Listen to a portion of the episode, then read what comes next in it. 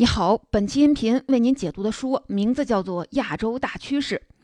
这其实是一本讲亚洲经济史的书。作者通过这本书来揭示一个重大谜题：亚洲经济体在追赶西方发达国家的过程中，为什么有的成功了，有的却失败了？由日本、韩国、中国台湾、中国大陆组成的东北亚经济体，从贫穷落后的状态迅速实现了追赶，先后完成了工业化。而以马来西亚、印度尼西亚、泰国、菲律宾为代表的东南亚经济体。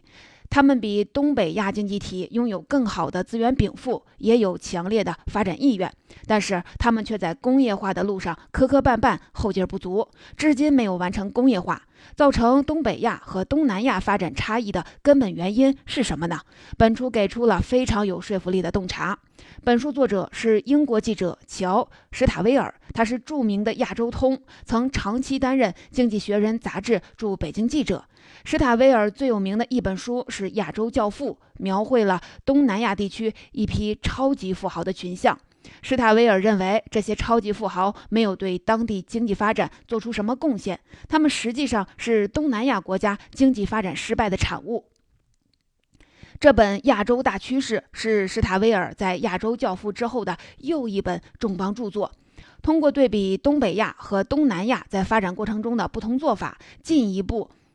挖掘东南亚国家经济发展失败的原因。简单说，史塔威尔找到了三个重要的不同点：第一，日本、韩国、中国台湾、中国大陆在经济腾飞之前都进行了土地改革，实现了“耕者有其田”，而东南亚国家要么根本没进行土地改革，要么只是流于形式。第二，东北亚经济体在工业起飞阶段都走了外向出口型的道路，政府用各种手段引导企业参与国际竞争，而东南亚国家政府没有对本国企业进行任何的干预。第三，东北亚经济体在经济起飞阶段都采取了金融管制措施，而东南亚国家却过早开启了金融自由化的过程。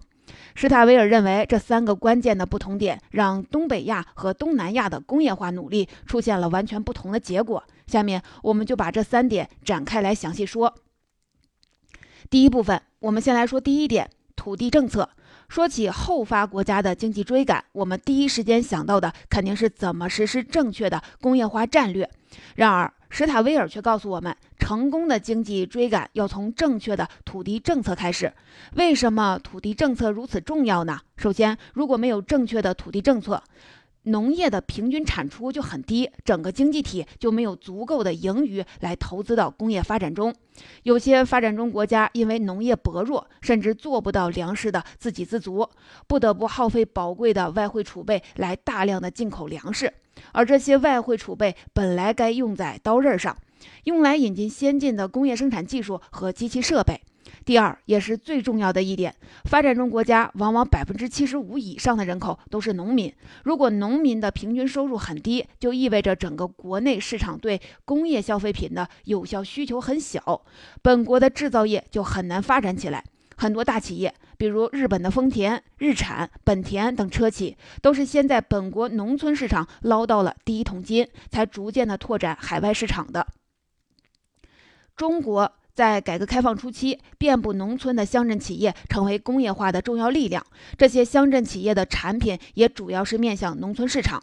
这就是为什么发展中国家实现经济起飞的第一步，并不是直接上工业项目，而是从农村的改革开始。在传统农业社会，土地资源的分配往往极度不公，少数地主阶级控制着大部分的土地，而大量农民沦为没有土地的佃农。比如，在旧中国，百分之十的人口占有百分之七十到百分之八十的土地；朝鲜半岛的情况更严重，不到百分之四的家庭控制着百分之五十五的农业用地。在明治维新之前的日本，封建领主叫做大明，他们控制着日本的大部分的土地和整个粮食交易体系。这种高度集中的土地制度有什么坏处呢？从经济学的角度说，最大的危害还不是社会不公，而是土地的平均产出太低。你可能会问，产权为什么会影响产量呢？这是因为想要提高农业产出，必须对农地进行投资，比如修建灌溉系统、提高土地肥力、购买更好的设备等等，这些都不是贫穷的农民能够负担得起的。拥有土地的大地主虽然负担得起，但根本犯不着去干这种劳神费力的事儿。他们只需要不断的提高地租，以及向农民放高利贷，就可以占有农民的大部分的收成。地主阶级之所以能够不断的提高地租，这是由土地的特殊性质决定的。我们知道，按照经济学原理，一旦某种商品的价格上涨，那么对这种商品的需求就会减少，而供给会增加，这种商品就会重新达到供需平衡。但是土地不一样，价格上涨不能让供需恢复平衡。一方面，价格上涨不会减少对土地的需求，因为土地需求是由人口推动的，人口越来越多，对土地的需求也就会越来越大。另一个方面，价格上涨很难增加土地供给。当一个地区的所有可耕地都开发完之后，就不会再有新增土地了。所以，当对土地的需求越来越大，而新增供给为零时，地主阶级就有了极大的议价权，他们可以不断的提高地租，直到只够农民维持基本生存为止。而农民没有任何讨价还价的余地，也没有能力和动力去提高土地的产出，因为即使提高了一点产出，地主阶级也会通过进一步的提高地租把好处给拿走。这样一来，土地就被锁死在低水平生产的轨道上。可以说，在土地的问题上存在市场失灵的现象，光靠市场机制无法让土地实现最大的产出。怎么破解这个土地困局呢？说出来其实很简单，就是进行土地改革，实现耕者有其田。我们知道，新中国进行了两次的土地改革，第一次是建国初期实行分田到户，第二次是改革开放初期实行家庭联产承包责任制。两次土地改革都极大的释放了农村生产力，让农业产出在短时间内实现了大幅的增长。其实，土地改革并不是中国的独有做法，而是东北亚经济体的共同实践。日本在近代也经历了两次土地改革，第一次是明治维新时期，明治天皇收缴了大明阶级控制的土地，分给了农民，给农民总共发放了一点零九亿张地券。成问农民对土地的私有产权，当然，对辞官纳地的大明，明治天皇也给予了一定的安抚，给他们发放大笔的养老金，或者把他们安置进贵族院担任职务。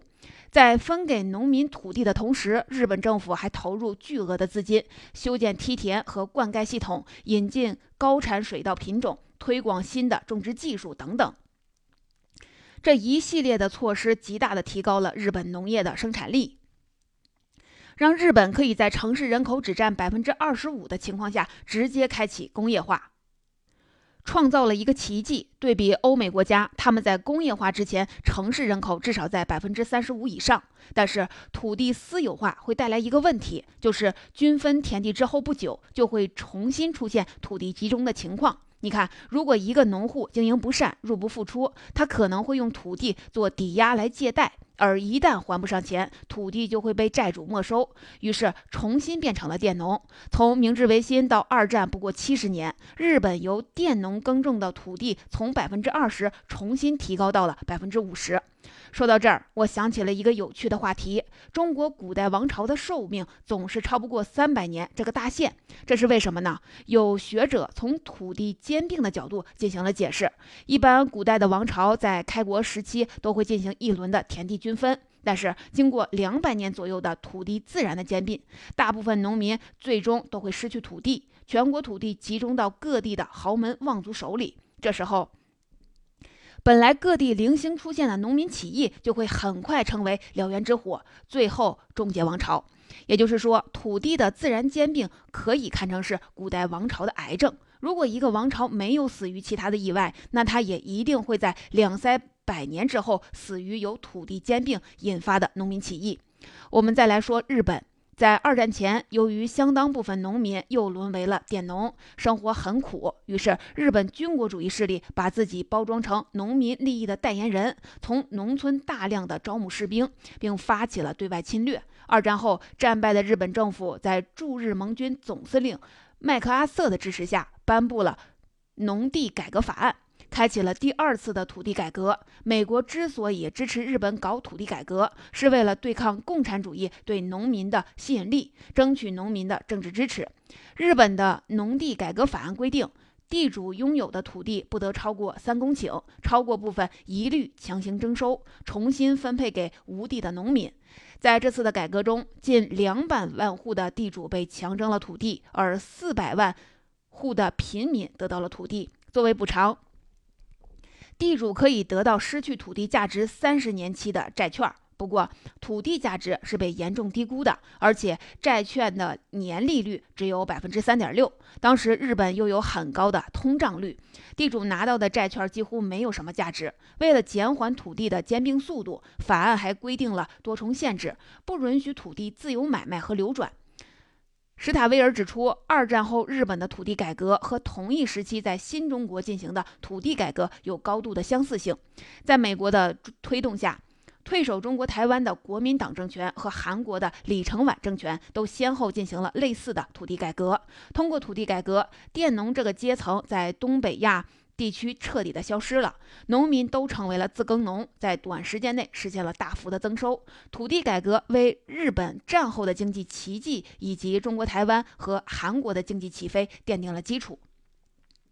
我们再来对比一下东南亚国家，他们的土地改革普遍失败了。以菲律宾为例，菲律宾在一九四六年取得独立后，曾多次颁布土地改革法案，但由于利益集团的阻挠，每次的改革都流于形式，不了了之。几十年中，菲律宾政府从地主手里强行征收的土地面积，仅仅占全国可耕地面积的百分之二点五，而且菲律宾政府也没有给农民任何的资金与技术的支持，以至于即使少部分的农民获得了土地，他们也没有钱去买种子和肥料，根本无法独立的耕种。最后，土地又回到了大地主的手里。这里有一个数据：菲律宾的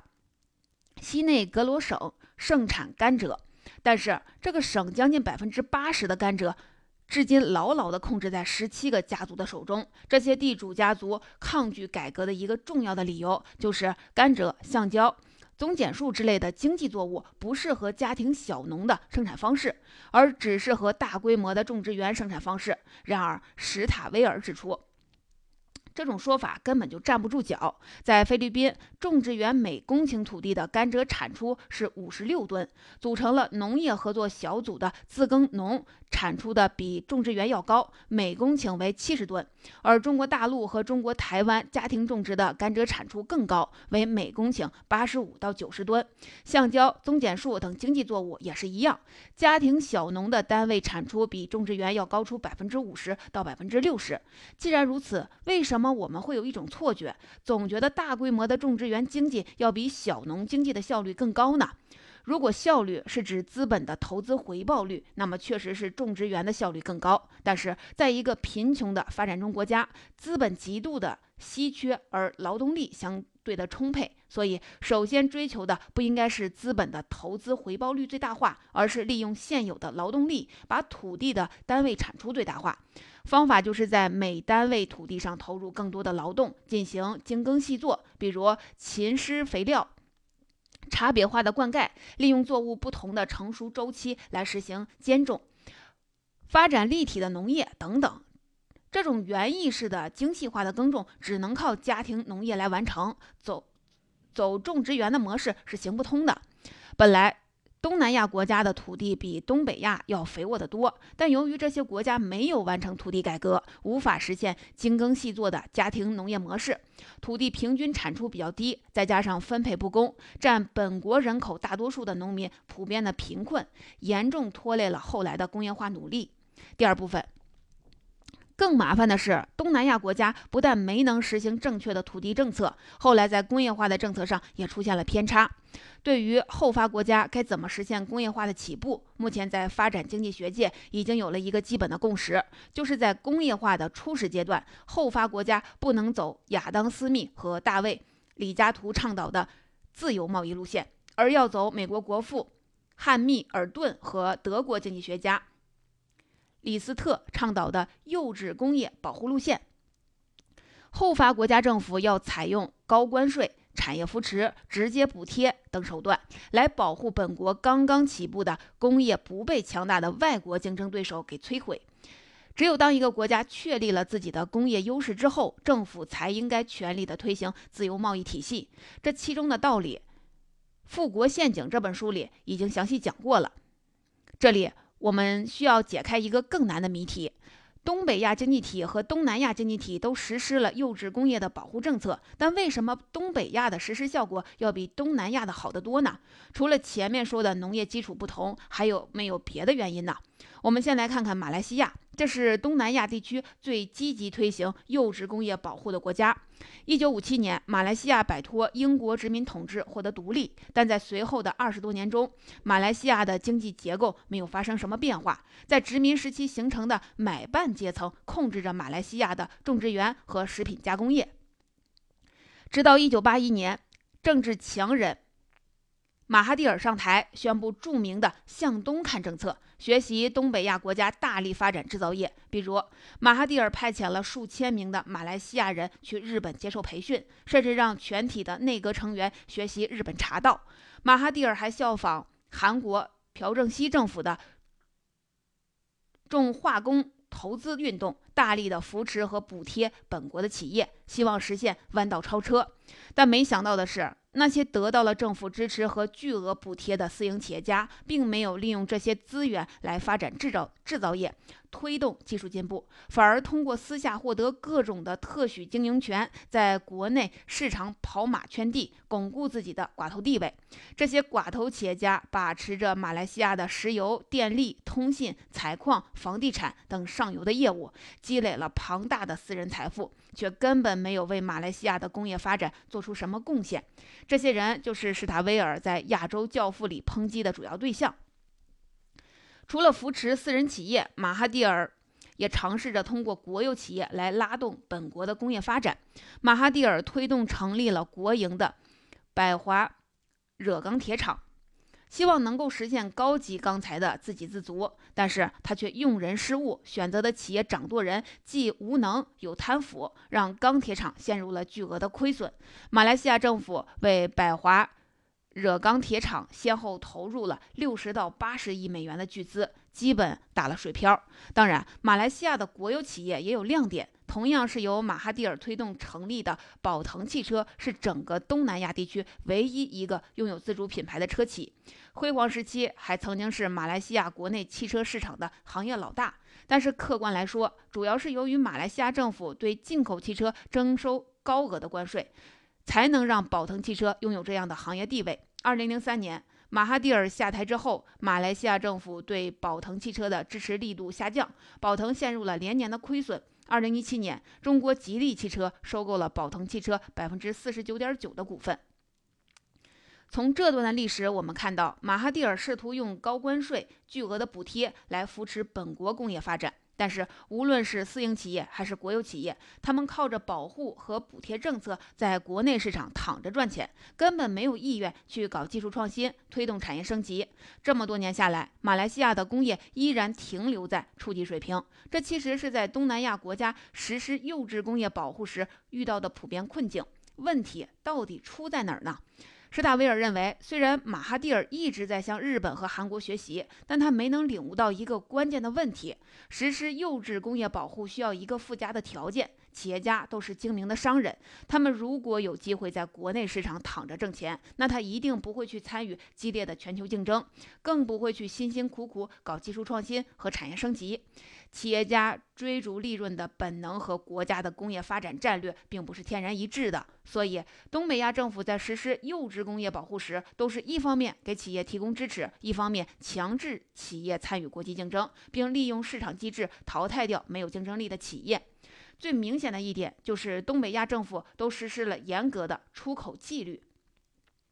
所谓的出口纪律，就是对那些受到补贴和保护的制造企业，政府会定期的检查他们的出口成绩单。只有成绩好的优等生才能够继续享受优惠的政策。比如，日本企业享受的减税的幅度是根据他们的出口业绩来决定的。韩国企业必须每个月向政府汇报出口业绩，政府根据这个成绩单来决定企业可以获得的信贷额度。你可能会好奇，为什么必须是出口业绩呢？因为企业可以躲在高关税背后享有国内市场，但他们是不是真的在努力提高自己的技术水平和竞争力？必须用国际市场来检验，是骡子是马，拉到国际市场上比比就知道。了，出口业绩很难长期造假，这是衡量一个企业竞争能力的理想指标。对于出口不达标的企业，政府会停止发放贷款、取消补贴，甚至是暂扣生产许可证、强制破产等等，以此来淘汰落后产能。日本政府把这种方式叫做管理竞争，韩国政府更是把管理竞争做到了极致。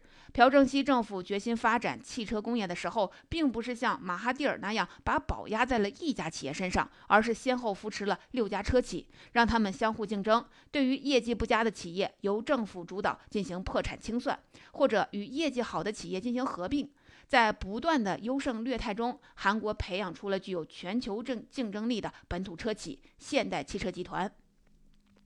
现代集团的创始人叫郑周永，他是一个极其精明的生意人。无论是在日本殖民时期，还是战后美国人主导时期，他总能挖掘赚钱的项目。到一九六一年，朴正熙发动了军事政变上台时，郑周永已经是韩国五大建筑商之一。如果郑州有是生活在东南亚国家，那么他大概率会成为亚洲教父那样的人物。但是朴正熙上台后，铁腕命令。韩国的各大财阀家族必须进行大规模工业投资，进军制造业。拒不从命的企业家一律以投机倒把罪给抓起来。郑中友并没有被抓，他以敏锐的政治嗅觉，迅速转向制造业和出口业务。一九六八年，现代公司和美国福特汽车合作，开办了第一家汽车装配厂，正式进军汽车行业。据说郑中友每周都要和朴正熙共进一次晚餐，当面汇报业务发展情况。同一时期，三星集团的创始人李秉哲、LG 集团创始人巨人会等也被迫接受政府的条件，配合政府实施工业战略。在朴正熙上台后的十年中，韩国制造业出口额以每年百分之四十的惊人速度增长，制造业出口在总出口额中比重从百分之二十五提高到了百分之八十以上。韩国通过制造业出口拉动经济增长，实现了举世瞩目的汉江奇迹，从一个几乎是零工业基础的国家起身发展成国家之列、发达国家之列。史塔维尔说，韩国工业化过程中，政府与企业的关系就好像是一桩在枪口逼迫下缔结的婚姻，而那个拿着枪的人正是朴正熙。当然，韩国的例子可能过于极端，但有一点是确定的。东北亚经济体在实施幼稚工业保护的同时，政府都严格执行了出口纪律，都采取了管理竞争的办法来优胜劣汰，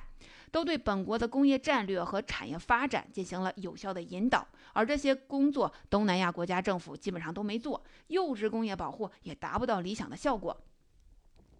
说完了农业和工业的情况，最后我们来看看后发国家在经济起飞阶段该采用怎么样的金融政策。施塔维尔说：“虽然华盛顿共识拼命地鼓吹金融自由化的好处，但金融自由化对后发国家来说恰恰是一副毒药。后发国家政府不但不能搞金融自由化，反而应该牢牢地控制住本国的金融系统，让金融系统服务于国家的整体发展战略。